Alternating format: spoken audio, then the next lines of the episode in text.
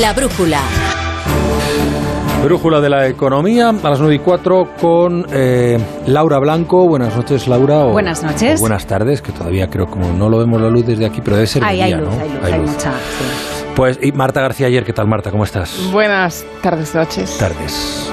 ¿Qué te parece, mi equi- equidistancia? No, tú y podías decir buenos días también, porque dentro de un rato se los vas a dar al Sina. Acabo de cargar gasolina y le he dicho buenos días al gasolinero. Además Además que- buenas tardes, buenas noches, ya me he hecho un lío. Escucho a Marta por las mañanas y verla aquí en persona es que es ¿Verdad? como, Me parece. ¿sabes? Esa, esa magia de la radio, de que te imaginas a la Pues- gente y no y ahora le veo la Pero si sonrisa, somos la vecinos. Es verdad que vosotras, Somos vecinos. Pero luego vosotras el habéis barrio no conocido, nos vemos. No Claro, tenemos perdón de habéis no conocido muy, eh, habéis coincidido muy poco, mm, nunca, Bueno, en la tertulia. la pandemia, que no coincidíamos, yo creo. Claro, porque eh, Marta suele venir los lunes con el profesor Rodríguez Brown, que uno tiene un déjà vu o déjà vu de las mañanas de, de, mm, siete y media al Sina, pues está Sí, ella. de los tiempos pandémicos que entrábamos en remoto, yo creo que no llegamos a coincidir. No, no, a lo mejor hemos coincidido una vez. Pues ella es la España que madruga. Mm. Ella Laura madruga mucho también, ¿eh? Cuatro Sí, y pero cuarto. no, no nos dice las capitales de países inexistentes. Es y- ni corre a gorrazos. es ni verdad. corre a gorrazos a Aquí no nadie. tengo el sombrero. No, no, eso para la la gente se mañana. cree que para la ¿no? mañana. Ahora, si quieres, hacemos un eh, PIB por países. Vas a correr a gorrazos, claro, ya tienes pensado quién no, no me lo vas a anticipar porque luego al final se Me voy a quedar pero- con ganas, mira, me lo quito ahora si quieres, porque ya me da vergüenza mañana correr a gorrazos a Boris Johnson otra vez. Pero es que está hoy en el Parlamento pobre- británico compareciendo, Sí, ha dicho que... explicando que él no sabía que una fiesta era una fiesta y esas cosas. en fin. Claro, pero eso, cuando pasan esas cosas, te pones en lo peor. Cuando alguien dice, "Ah, pues era una fiesta, pues no me enteré, pues ¿cómo estaría? Yo no estoy diciendo nada del primer ministro. pero- Según el Sunday Times, era él quien la instigó, quien, quien abrió las primeras botellas y se puso a servirlas. Claro, luego a lo mejor ya no se acordaba si era una Pero fiesta. si eso es- forma parte del arte de la comunicación política, ¿no?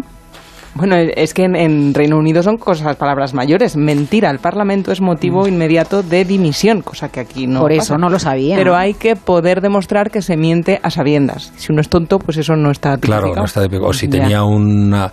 Era, era muy difícil que controlara la situación, dada la ingesta que de bebidas espirituosas, pero no sabía que estaba se estaba saltando sus Que tiene un propias vacío, normas vaya. en el momento más Claro. duro de la pandemia y la norma la había, la había hecho su gobierno. Entonces, no conocer sus propias normas también debería Pues ser no, motivo. mañana no le vas a correr a gorrazos, pero te dejo que le corras a gorrazos aquí. Muy bien, pues le corremos a gorrazos con tu permiso. Eh, gracias, Marta García. Ayer, Laura Blanco. Eh, en un momento eh, entramos en harina después de algo de compra y escuchar la mirada cítrica de Ignacio Rodríguez Burgos.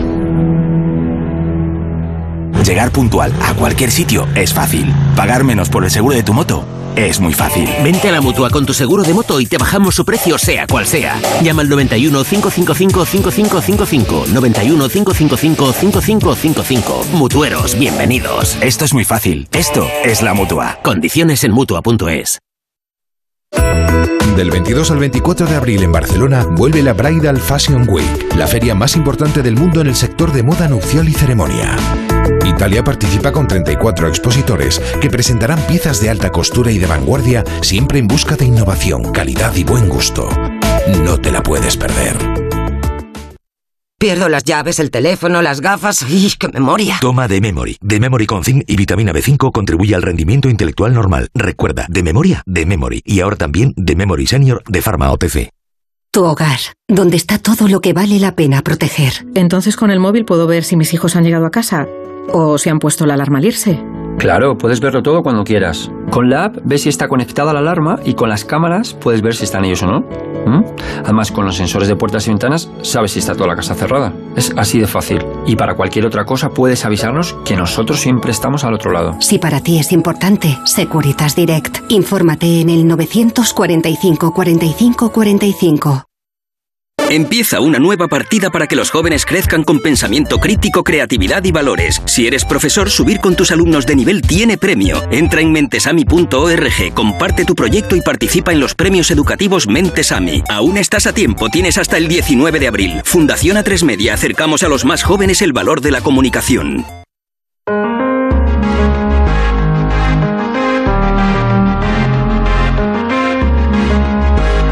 ¿Puedo comentarle a los oyentes lo que estábamos hablando? Sí, claro, claro. Eh, faltaría más.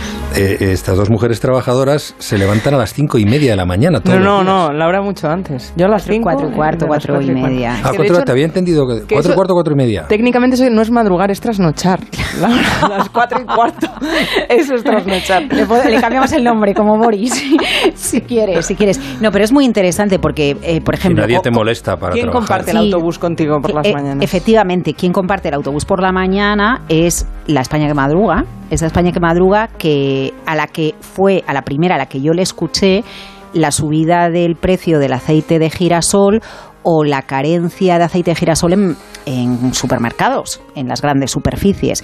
Y realmente las conversaciones que hay en el autobús, entre las chicas que hasta ahora vamos en el autobús, te reflejan muy bien dónde está la preocupación de la gente, qué le importa a la gente, ha subido la inflación. Cu- Cuando empiezan a hablar de esos temas a las sí, pues a las cinco y media de la mañana, Te pues te das ahora. cuenta de, de lo que le está Pero la preocupando gente a la gente. habla. Yo voy en el coche muy calladita, Sí, sí. entonces no, no me entero de todo. Y van- va- va- algunos autobuses en Madrid a esa hora van llenos, ¿eh? Sí, y sobre todo mujeres, ¿a que sí? Recomendación para eh, periodistas y políticos. Escuchar. Que escuchar en un autobús a las cinco, bueno, pongamos 6 de la Bueno, mañana. y mañana para- será la primera vez que vayas en ese autobús. Ah, no, No, sin mascarilla ma- sí. ma- no, tiene que ir con mascarilla. Bueno, en la parada no. Ya, con mascarilla, sí. En la, con la parada, En es la verdad, parada, en la ¿no? parada no. Nos veremos la, la sonrisa al menos en la parada. Bueno, eh, Ignacio Rodríguez Burgos y su mirada cítrica. Buenos días. En fin, buenas noches, Ignacio. Saludos, buenas noches. La COVID sigue haciendo estragos en China y entre los propios derechos y condiciones de sus trabajadores. El gobierno de Pekín permite a la compañía Tesla que sus empleados queden aislados en las fábricas ante el confinamiento en Shanghai para no parar la producción. La dirección de Tesla les provee de un saco de dormir. Eso sí, la cama, el duro suelo. China teme que la COVID frene de nuevo en seco la actividad económica. Las autoridades de Pekín han elaborado una lista de unas 700 compañías tecnológicas e industriales que podrán reanudar la actividad en sus factorías, factorías de sectores estratégicos como los microchips, el automóvil o la energía. La guerra de Ucrania, la inflación y la persistencia de la COVID es el tridente que ralentiza la marcha de la economía mundial. Es lo que apunta el Banco Mundial. Por su lado, el Fondo Monetario Internacional retoca a la baja sus previsiones. En el caso que más nos ocupa, nuestra economía, el Fondo Monetario Internacional rebaja las previsiones en medio punto y las deja en el 4,8%.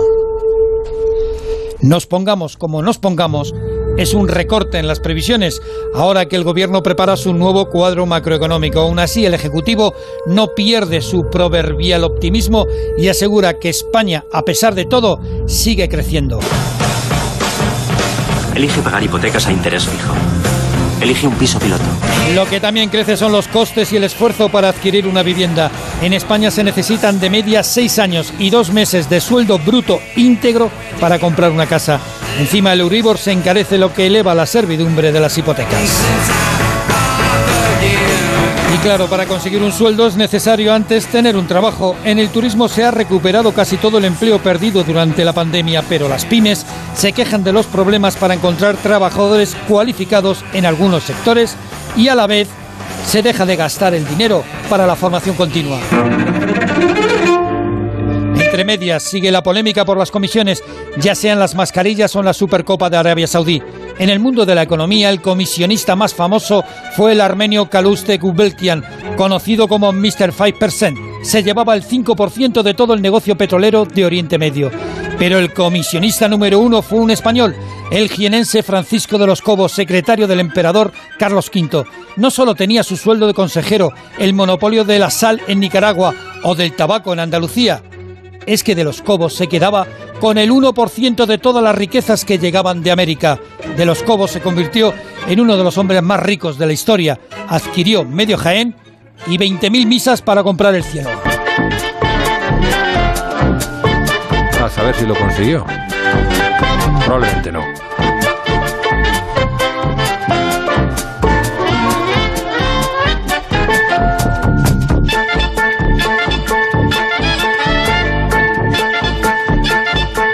Veamos, según los últimos datos del paro, los de la encuesta de población activa que se conocieron a principios de este mes, en España hay 3.103.000 parados. Por tanto, el 13,3% de la población activa. Personas que eh, quieren trabajar y no encuentran trabajo. Pese a ello, cada vez nos encontramos con más empresarios que lo que no encuentran son trabajadores que necesitan. Básicamente porque no están formados. En algunos casos porque como decía, y aquí lo hemos comentado en este, en este programa, en esta sección más de una vez, como decía el presidente norteamericano Joe Biden, habría que aplicar aquello de pay them more. Pero eh, el, caso es, eh, en esta ocasión, y en eso nos vamos a centrar ahora, tiene que ver con la formación.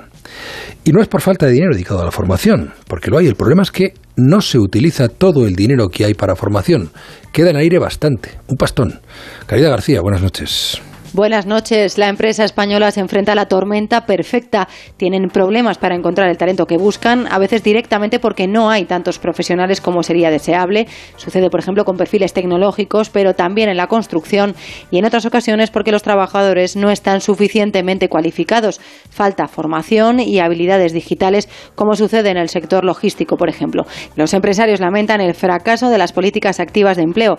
Pedro Fernández Alén es el presidente de la patronal de la construcción menos subsidio y más formación. La formación tiene que convertirse en cualificación y recualificación. Recualificación de los trabajadores mayores y cualificación de los trabajadores jóvenes, para lo que realmente necesita la empresa. Ahora mismo dos de cada tres parados no tiene cualificación profesional alguna y el Estado no hace lo suficiente para cambiar esa realidad. Falta apoyo público, pero el ámbito privado tampoco hace lo necesario. De hecho, tres de cada diez empleados ahora mismo necesitaría reciclarse, pero sus empresas no invierten en ello. Prefieren salir a buscar talento nuevo. Lo dice Jesús Echevarría, el CEO de Randstad. En España quedan cada año alrededor de 200 millones de euros sin utilizar en Fundae para la formación de los trabajadores.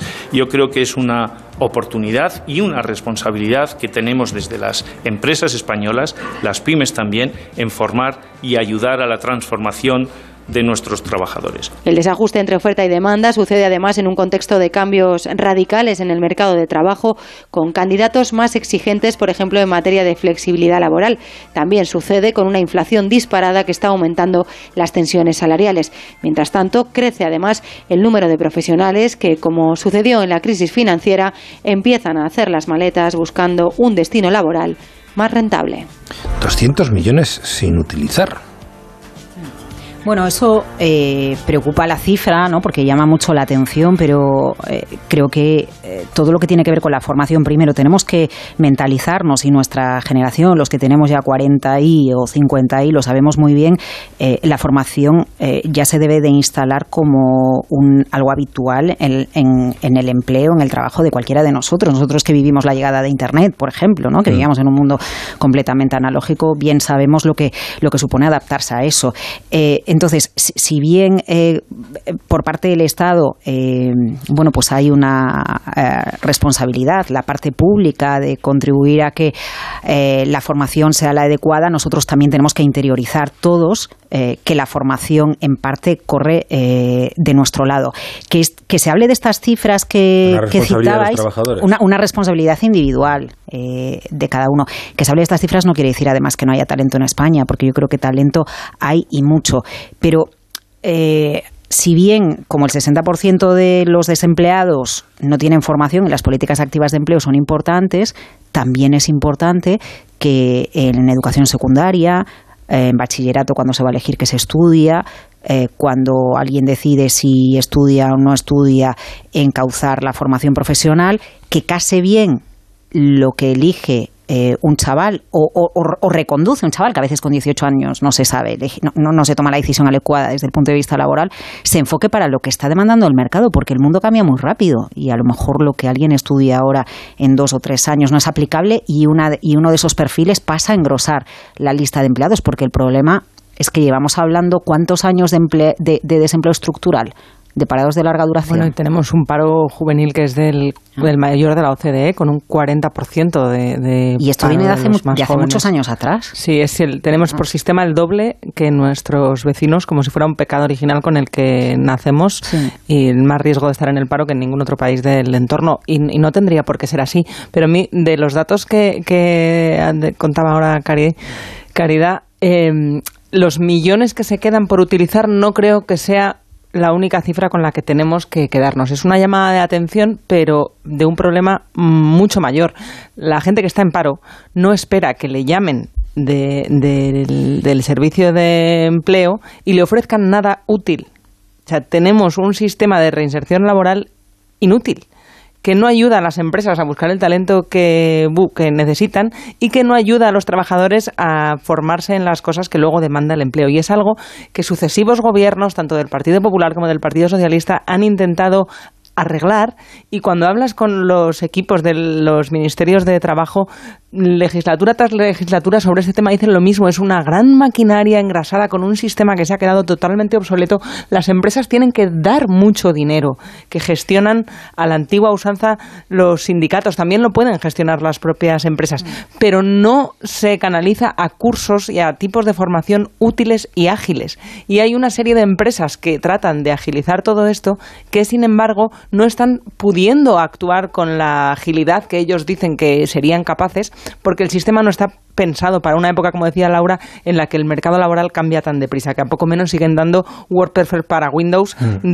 de, cursillo para eh, informática, ¿no? Claro, es que te vas a alguna de las formaciones que tienen los grandes gigantes tecnológicos, que hoy con las redes sociales hay formación gratuita desde, es que te puedes ir del MIT al curso más básico. La eh, programación, por ejemplo, hay, hay, hay muchos eh, organismos, yo uno que recomiendo mucho es Code, Code para aquellas personas que nos están escuchando y que tienen eh, la edad que tengan, de hecho, y que quieren aprender eh, programación, que es una de las habilidades que más se demandan ahora, que hay muchos cursos con la curiosidad suficiente, de manera autodidacta se puede aprender y cada vez las empresas están mm, preocupándose menos por la titulitis y más por las competencias para resolver los problemas que tienen delante. Pero mira, en la línea eh, de, lo que estás diciendo y la programación, ya que en España se ha hablado tanto en los últimos tiempos del salario mínimo interprofesional. En España, a día de hoy, con menos de 30 años, si eres experto en programación, hayas llegado ahí como hayas llegado, con una formación eh, vía extraordinaria o a través de la carrera de, informática, de ingeniería informática, puedes tener menos de 30 años, tener 25 años y empezar tu carrera profesional, empezarla con veintipocos triplicando el salario mínimo interprofesional. Esto hoy pasa en España. Sí, sí, faltan más de 100.000 eh, personas en, con formación en estas cosas. Pero mm, tienen que saberlo los chavales o quien se quiera reciclar tiene que eh, encontrar un guía, alguien que le diga recíclate por este lado. Totalmente. Y, para personas de mayores de 50 que han sido expulsadas del mercado laboral también es una solución. También hay muchos mecanismos de aprender eh, a, resolver la logística. Lo, escuchábamos antes, es uno de los campos donde más se está buscando porque el impulso del comercio electrónico trastoca muchas cosas. Hay menos, a lo mejor, oferta de puestos de trabajo, de atención al público y más de lo que pasa entre bambalinas de cómo hacer que ese producto que se ha comprado desde casa llegue hasta casa. La logística es un mercado en auge por completo. Habría que revisar urgentemente la formación que se da.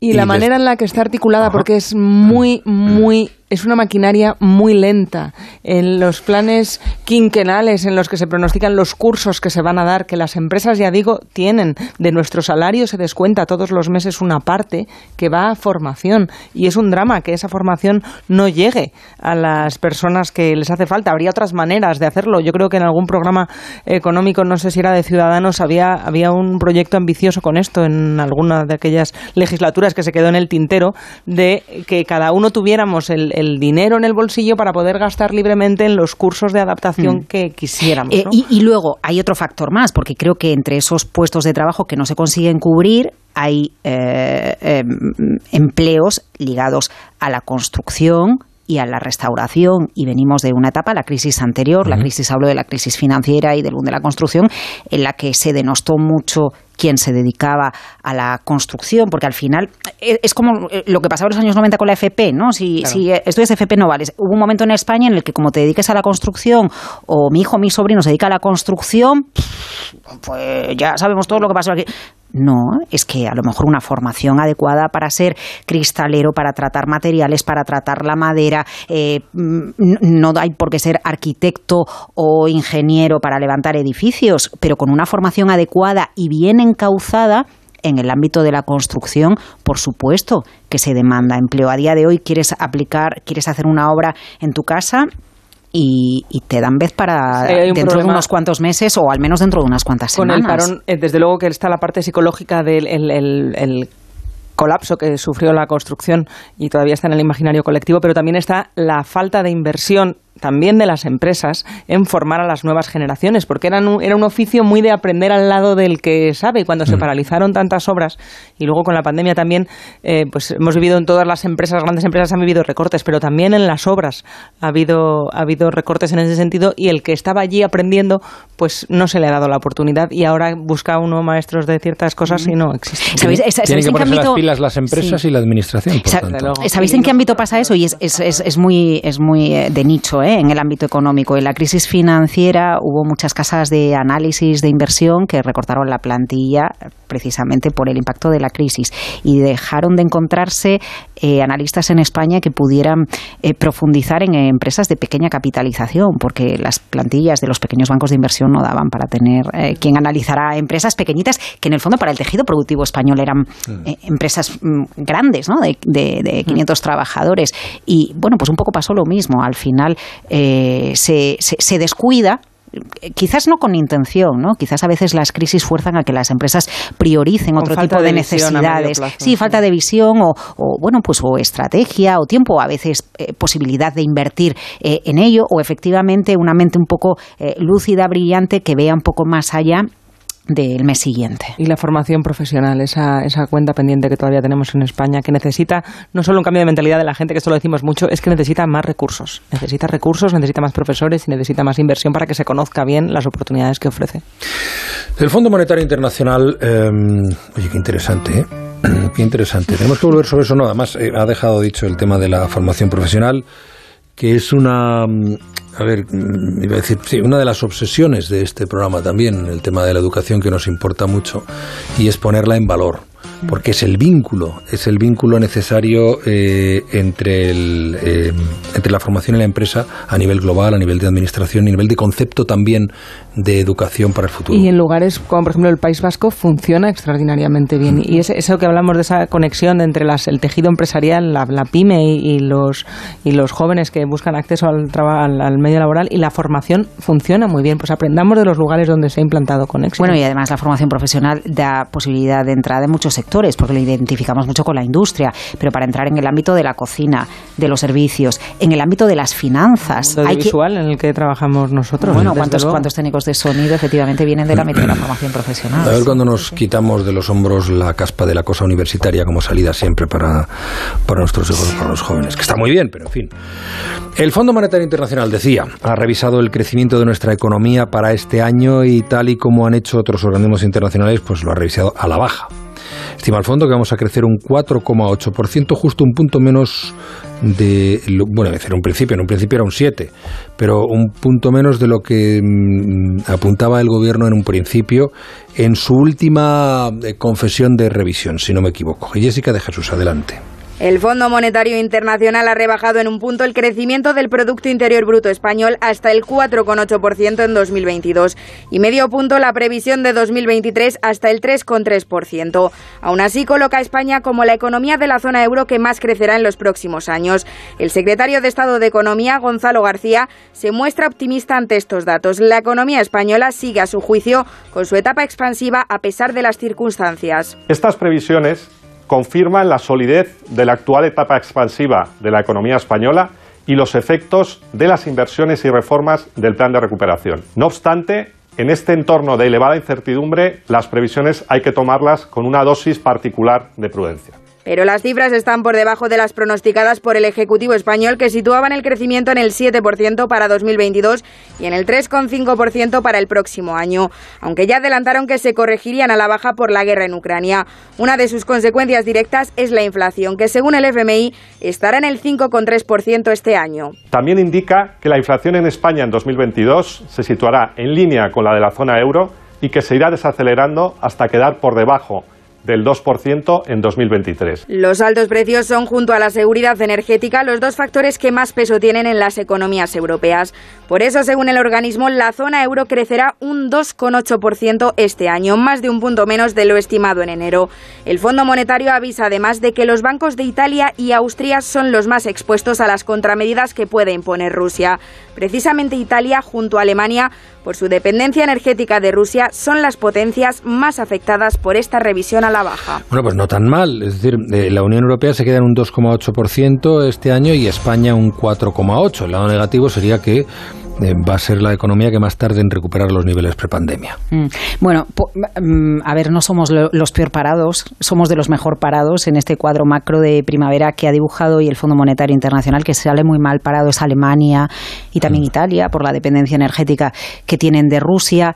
Esta es la parte buena y vamos un poco a llenarnos de optimismo entre la Semana Santa y estos datos, porque ya sabéis que, la actitud ante la economía, el sentimiento económico, bueno, pues ayuda ¿no? a que las cosas vayan bien, pero realmente eh, subyacen dos problemas de esta cifra de España. Y ya no hablo de que tenga el gobierno que revisar el cuadro macroeconómico, que se da hmm. por hecho, es evidente que lo va a hacer.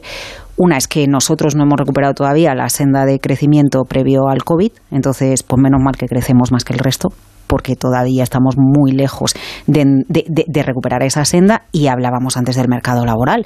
El otro gran problema es que, vale, crecemos un 4,8%, pero es que no arrastramos al empleo al alza. Entonces, ¿de qué me vale? La verdad, yo preferiría que España creciera un 2,5%, que creciéramos un 2%, pero que estuviéramos en la senda mm, que dejamos con el COVID y que nuestra tasa de desempleo no estuviera en el 13 que la tuviéramos por debajo del 10%. Sí, el hecho de que España esté entre los menos afectados directamente por la guerra en Ucrania tiene además una contrapartida, que es que utilizarla de excusa constantemente para explicar todo lo que no funciona en la economía no vale. No vale, no, no cuela. No, no puede ser las dos cosas. No puede ser España alegrarnos porque nos afecta menos y a la vez atribuir a todo lo que nos pasa, incluida la inflación, a, a, la guerra en Ucrania, que sin duda tiene un papel, pero ya teníamos un problema antes de que Putin invadiera Ucrania.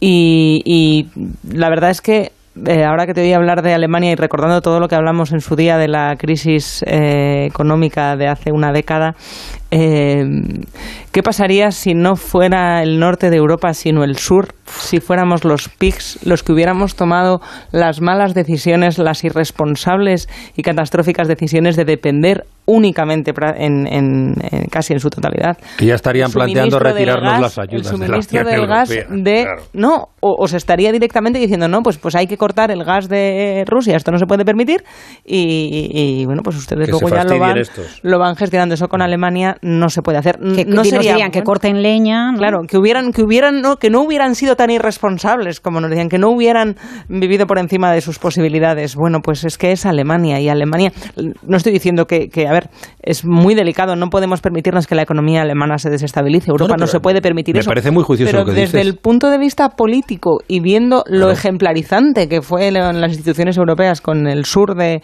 Europa en aquel momento en el que la austeridad parecía un remedio ahora tener que estar subvencionando la guerra de Putin porque Alemania necesita el gas que le vende por las decisiones que tomaron eh, políticos, tanto socialdemócratas como conservadores en Alemania, que ahora reconocen que fue un error, eh, da que pensar, da que pensar en, ese doble baremo de cómo se distribuyen las decisiones y las responsabilidades en Europa. Eh, yo sí que creo que quizás la sexta ola que viene de, sanciones a Rusia empezará a incluir el tema energético, que efectivamente... el petróleo, de momento. Claro, por, sí, irá, irá por fases. A su vez, hoy escuchaba una conferencia en la que participó participaba Nemesio Fernández Cuesta, que en su día fue secretario de Estado, y él decía hoy, eh, bueno, enumeraba hay varios motivos, pero calculaba que para que no dependamos de Rusia, del gas ruso, en este caso, que el gas es, es el importante en el caso alemán, tardaremos unos cuatro o cinco años. Eh, con, todo lo que tenemos que hacer, eh, la, diversificación, la construcción de infraestructuras,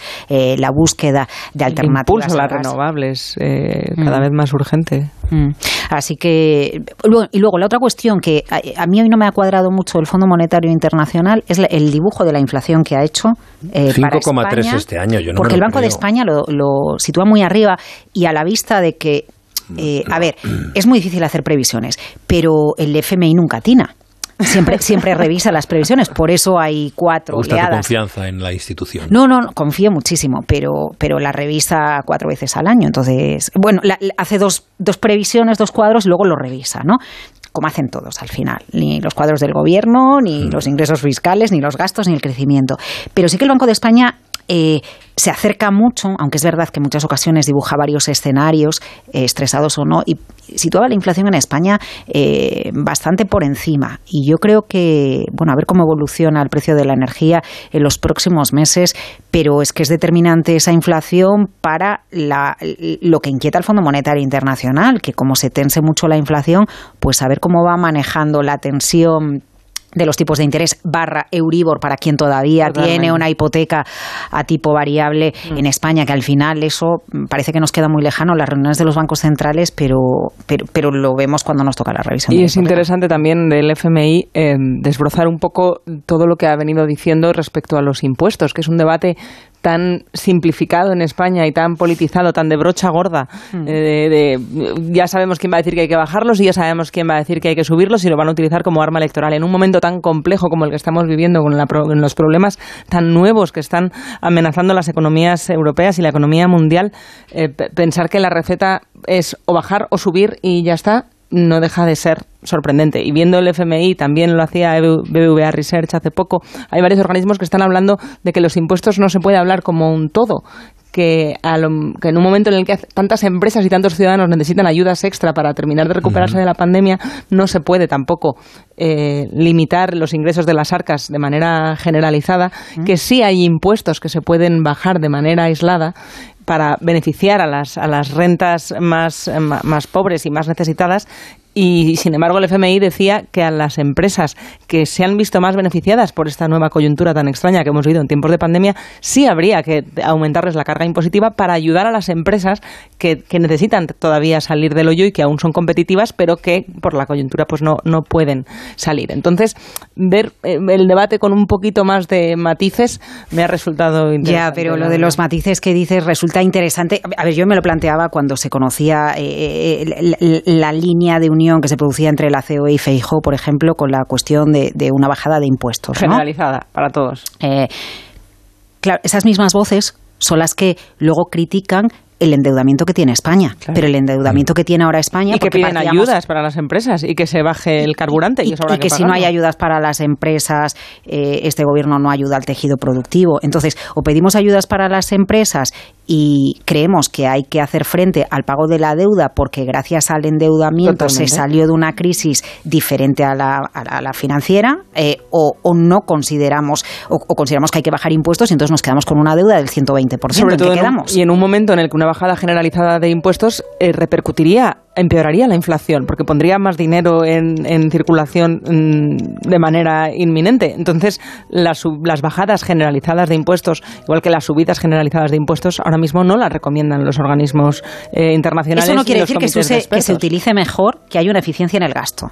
Claro, claro, hay- Es- puede es- haber recortes. es- es eso, o sea, de- qui- de- qui- quizás no el, el fondo de todo es eso que hay dinero que no tiene un buen uso. Hablábamos antes de las políticas activas de empleo. Ese dinero no tiene un buen uso. Ese es un dinero que pues alguien puede pensar hombre pues para no utilizarlo que quede ahí o usarse mal pues entonces que se baje la parte correspondiente de impuestos. Eh, pero entonces estamos hablando de eficiencia del gasto. Claro, pero qué, qué- qué estigmatizada está también la palabra recortes. Eh, eso también lo heredamos como trauma de la crisis. Pero si hay que recortar gasto superfluo, pues, pues no. ya, lo que pasa es que ahí yo creo, Marta, que ni unos ni otros. No, no, no les Todos llegan interesa, con un no programa electoral interesa. prometiéndolo, pero nadie lo hace. Estamos en la brújula, en Onda Cero. Qué interesantes discusiones hoy. Se han situado una frente a otra en el estudio y me- no me miran. ¿Para qué vamos a mirar al presentador moderador? de la Eh, pantalla, sí, es muy aquí, interesante lo que. Y es verdad, eso, os, habéis en- os estáis enzarzando. Bueno, enzarzando no, estáis manteniendo un intercambio de opiniones muy, muy Pues interesante. imagínate con unas gañas. Ya, estaba pensando en la tapita aquí, unas aceitunas, no, unas Eso es olivitas. cuestión de hablar con no, no. producción. eh, eh, le pregunto a Naguado si podemos tener unas cervecitas y seguro que va a decir que sí. Línea directa ya revolucionó el mundo de los seguros de hogar, eliminó intermediarios para poder bajar de precio, hizo que tuvieras tu seguro por teléfono o por internet. Y ahora vuelve a evolucionar con un seguro de hogar que también protege a tus mascotas, tiene servicio de manitas, asistencia informática 24 horas y te regala el seguro médico online. Evoluciona con línea directa, cámbiate ya y llévate una bajada de hasta 100 euros en el seguro de tu hogar en el 917-700-700 o en lineadirecta.com. Consulta condiciones. Onda Cero, la brújula. La luz del móvil, la tablet o el ordenador pueden afectar tu vista. Toma Devisión. Devisión con DHA contribuye a mantener tu vista. Tus ojos te lo agradecerán. Devisión de Pharma OTC. Hay una alegría tan grande como llevar agua potable donde no llega, tan vital como el acceso a la sanidad y a la educación en los lugares más olvidados, tan necesaria como alimentarse cada día. La alegría de vencer nuestra indiferencia y ayudar a hacerlo posible. No les des la espalda. Contra el hambre, actúa. Entra en manosunidas.org y colabora. Y ahora completa tu tratamiento con Devisión Lágrimas. Este producto cumple con la normativa vigente de producto sanitario. Existe un área natural de especial interés paisajístico bañado por un mar turquesa, de playas de arena fina y blanca y suaves colinas. Un lugar al sureste de Mallorca lleno de restos arqueológicos e historia. Descubre con gente viajera, Ses y la colonia de San Jordi. Este sábado, gente viajera en directo desde Ses Salines, gracias a la Fundación Mallorca Turisme, la Asociación Hotelera de la Colonia de San Jordi y el Hotel Can Bonico. El sábado 23 de abril, desde las 12 del mediodía, gente viajera con Estereiros. Te mereces esta radio. Onda Cero, tu radio. Sigue el rumbo de la brújula de Onda Cero con Juan Ramón Lucas. Los españoles estamos comprobando cómo eh, nuestros salarios cada vez dan para menos. Por un lado, porque no dejan de subir los precios, estábamos hablando de la inflación hace un rato. Eh, a eso hay que sumar ahora que pagar la hipoteca también resulta cada vez más caro porque ha empezado a subir el Euribor. Así que eh, pues día a día tenemos que estar dedicando cada vez más dinero a esta, a esta partida. Nos va a contar Patricia Gijón. Buenas noches, Patricia. Buenas noches. El esfuerzo para comprarse una vivienda ha crecido en el último año. A un español le cuesta cerca de seis años y dos meses de sueldo íntegro adquirir una casa. Son 74 meses, dos más que en 2020. Casi todas las comunidades han incrementado su tiempo de compra con Baleares y Madrid a la cabeza, por encima de los nueve años, frente a Ciudad Real, que apenas tardaría tres años. El 40% de las provincias podrían pagar una vivienda en menos de cinco años. La razón hay que buscarla en los sueldos, que crecieron menos que la vivienda. En Onda Cero, Anaís López de Fotocasa explica que las subidas van a continuar. En 2022, estos leves incrementos en el precio de la vivienda de venta van a continuar debido a la gran demanda que hay ahora mismo. Y habrá que ver si los sueldos se incrementan poco a poco para favorecer que los españoles dediquen menos tiempo al pago de su vivienda. El Euribor complica también la situación para nuestros bolsillos. De marzo a abril, el índice de referencia hipotecaria ha pasado a tasas positivas por primera vez en seis años, lo que encarecerá sin duda las hipotecas variables. Pero hay que tener en cuenta que estas subidas, por pequeñas que sean, sí que pueden dificultar aún más el pago de la vivienda y más si los sueldos siguen bajando. Ahora mismo, de media, el, con el Euribor en positivo, más o menos se puede llegar a encarecer unos 150 euros al año la hipoteca. Entre tanto, la compraventa de vivienda libre de extranjeros ha aumentado más de un 41% en el segundo semestre de 2021, lo que supone que las ventas se asoman ya a los niveles de antes de la pandemia. Vamos, ¿qué hacen falta? Seis años y dos meses de sueldo íntegro bruto para pagar una casa. Dos meses más que en 2020. Yo no sé si esas cifras os llaman la atención. Bueno, tiene que ver la subida del tiempo con la bajada de los salarios. A mí lo que me llama eh, la atención es que, volviendo un poco a, a tomar como referencia la crisis financiera, es que se sigue demostrando que la vivienda sigue siendo la gran eh, apuesta eh, económica, eh, sí, o económica, es como una de las grandes, yo creo que es la gran decisión económica que tomamos a lo largo de nuestra vida. Eh, junto con la posibilidad que tengamos o no de elegir el empleo o, el trabajo al que nos dedicamos, ¿no? Pero al final sigue siendo una, una prioridad. Y bueno, llama la atención efectivamente, bueno, donde se tarda más tiempo y donde se tarda menos tiempo en, función del salario que se cobra y en relación al precio de la vivienda, ¿no? Con el País Vasco siempre a la cabeza y Madrid. Sí, España, lo decíamos antes, que era el país que encabeza la tasa de paro juvenil también es el que tiene la tasa de fertilidad más baja y también es el que tiene los jóvenes que se emancipan más tarde. Y todo esto está relacionado entre sí, lógicamente. El proyecto de vida y la posibilidad de, tener una familia para quien no tiene un trabajo o no puede tener una vivienda es mucho más complicado. Y hay soluciones posibles y tampoco están presentes todo lo que deberían en el debate público. La vivienda social sigue siendo la gran ausente. Seguimos ya dando por hecho que la vivienda es el negocio, Mm. pero la vivienda social se enfocó muy mal en España en los años 80 y 90 eh, eh, con las VPOs considerando que la vivienda social era algo a tener en propiedad, con Mm. lo que luego pasados X años se podía 25 normalmente se podía vender, Se podía, sí. se podía, se podía vender y convertirlo otra vez en un vehículo de inversión en vez de resolver un problema de poder tener un sitio Mm. en el que vivir para la gente joven que tiene unos eh, sueldos precarios o ni siquiera tiene empleo. Y los países de nuestro entorno lo resuelven con más vivienda, más parque de vivienda social en alquiler y alquileres simbólicos y sigue sin haberlo. Ahora, ahora quiero Sigue sin contaros haberlo. una cosa desde Coruña sobre alquileres que está Mm. muy bien.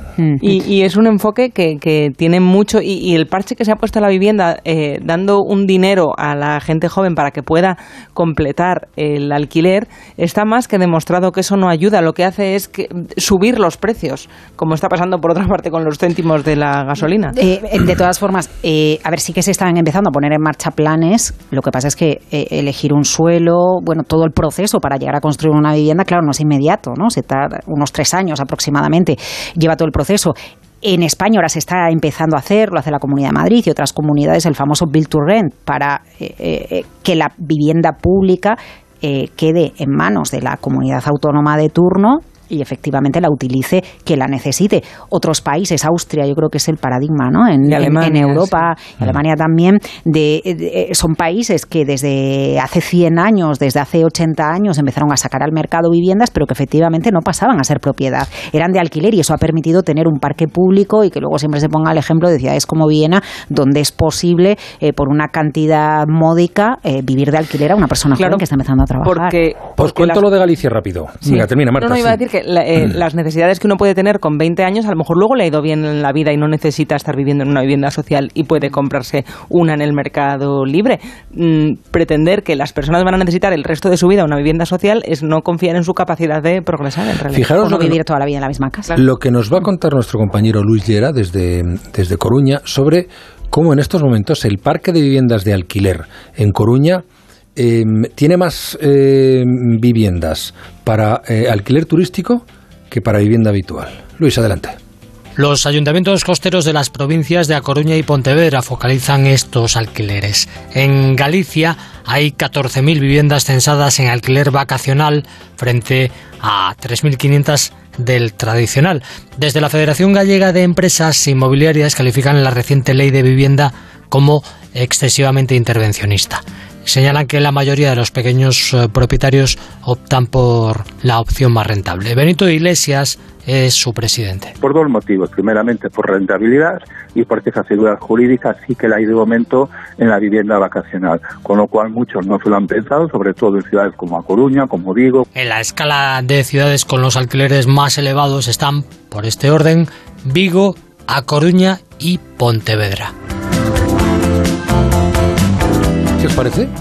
Eh, Sale Vigo también ahí, ¿eh? que Sale Vigo, sale Vigo, La sí, Coruña, pero no, pero no habláis de Vigo. Bueno, yo por los casos que conozco de, de cerca, lo que sucede al final y la cuestión de la rentabilidad es importante, es que si tú eh, en determinadas ciudades o en determinadas zonas, a lo mejor una vivienda la pones en el mercado de alquiler por 500 euros, por 400, eh, en relación a alquilarla por quincenas en el verano, eh, ahora que, que está tan demandado, bueno, pues al final puedes disponer de una vivienda durante el invierno y alquilarla los meses de verano, la rentabilidad es superior y, bueno, pues lo que le pasa muchas veces a los propietarios que tampoco se quieren casar con un inquilino durante mucho tiempo, ¿no? Y prefieren tener una vivienda alquilada entre mayo y septiembre. Y entiendo que de esto hay bastante por ahí. Sí, también está poniendo de manifiesto el problema que tienen las ciudades eh, turísticas o con núcleos turísticos muy identificados para hacer una balanza entre el derecho de, libre a cada uno disponer de su bien y rentabilizarlo como le parezca y luego el bienestar social. Porque los, los, los procesos de Airbnb o de, de alojamientos turísticos acelerados tienen efectos secundarios en, en, las ciudades. Tienen efectos secundarios, por ejemplo, los vacían de servicios. Si solo van turistas, eh, hay un tipo muy determinado de comercio local que desaparece y solo muy las tiendas de souvenirs quedan como lo, lo que puede y, algún supermercado subsistir ahí. Se vacían de vida las ciudades y eso es algo que a los ayuntamientos les concierne. Te vas a un sitio como Sanjenjo, que tradicionalmente no es de ahora, esto viene de años atrás, eh, te vas a, en, en, enero, en a febrero a, a, Son ciudades una localidad como Sanjenjo y claro, bueno, pues lógicamente hay gente allí, es un sitio precioso, pero, pero está vacío en relación que, tiene sentido que haya una regulación que intente compensar el, el interés de, de la libertad de comercio con el interés de las ciudades, porque por ejemplo en Madrid una de las posibilidades que se estaba explorando era que no se concentraran todos los alojamientos turísticos mm. en el mismo, en los mismos tres barrios, que también pudieran beneficiarse pues los que tienen vivienda en Usera, en Getafe, en Alcorcón, cerca proponiendo, mm. proponiendo eh, bueno pues que, que, dar más licencias, pero dispersarlas más por barrios para que fuera un tejido eh, urbano más realista, más más correspondiente. Pero, pero al final yo creo que el turista busca ese tejido urbano realista, claro, que, que, tú dices, Marta, que porque vamos a Venecia y lo que no queremos es verlo lleno de turistas, que temático. queremos vivir al veneciano que ya no vivía allí. Mira, el otro día estuve en Pontevedra y esto lo tengo que decir porque Tenemos es una que terminar, preciosa. El casco antiguo está habitado al 70% por pontevedreses, eh, que no se llaman así, que se llaman creo que lerenses, por el río Lérez. Eh, el, eh, es una maravilla pasear por una ciudad de piedra antigua y tan cuidada y que la gente se asome a la ventana, que salga alguien de la puerta, que haya, que haya niños, de verdad. Que, que, haya vecinos de verdad. Que haya y geranios eso, en las ventanas. Y eso convierte las ciudades en mucho más bonitas, más atractivas y más visitables para los que un turismo queremos menos hacer una escapada. Y un turismo menos low cost también. Sí. Que terminamos. Muchas gracias, Laura Blanco, Marta García ayer, como me ha gustado. Que si nos dejas seguimos, ¿eh? que estamos, que ya, nos hemos venido sé, arriba. Ya lo sé, ya lo sé, pero nos quedan algunas cosas y entre otras cosas tenemos el compromiso con la eh, doctora Alaba Reyes, que vamos a hablar de qué motiva a las personas. A lo mejor os interesa quedaros si queréis, ¿eh? Encantado. A mí me motiva la radio mucho, mira tú. Eh, pero de, de, todas formas, y a mí también. De todas formas, mm, tenéis que madrugar, como decíamos al principio, sí, sí, así vamos, que os libero de la del compromiso de seguir en el, en el micrófono, incluso en el estudio. Muy buenas noches a las dos. Gracias, Una Laura. Venga, Gracias, Marta. La brújula, la vida a partir de las 8 de la tarde.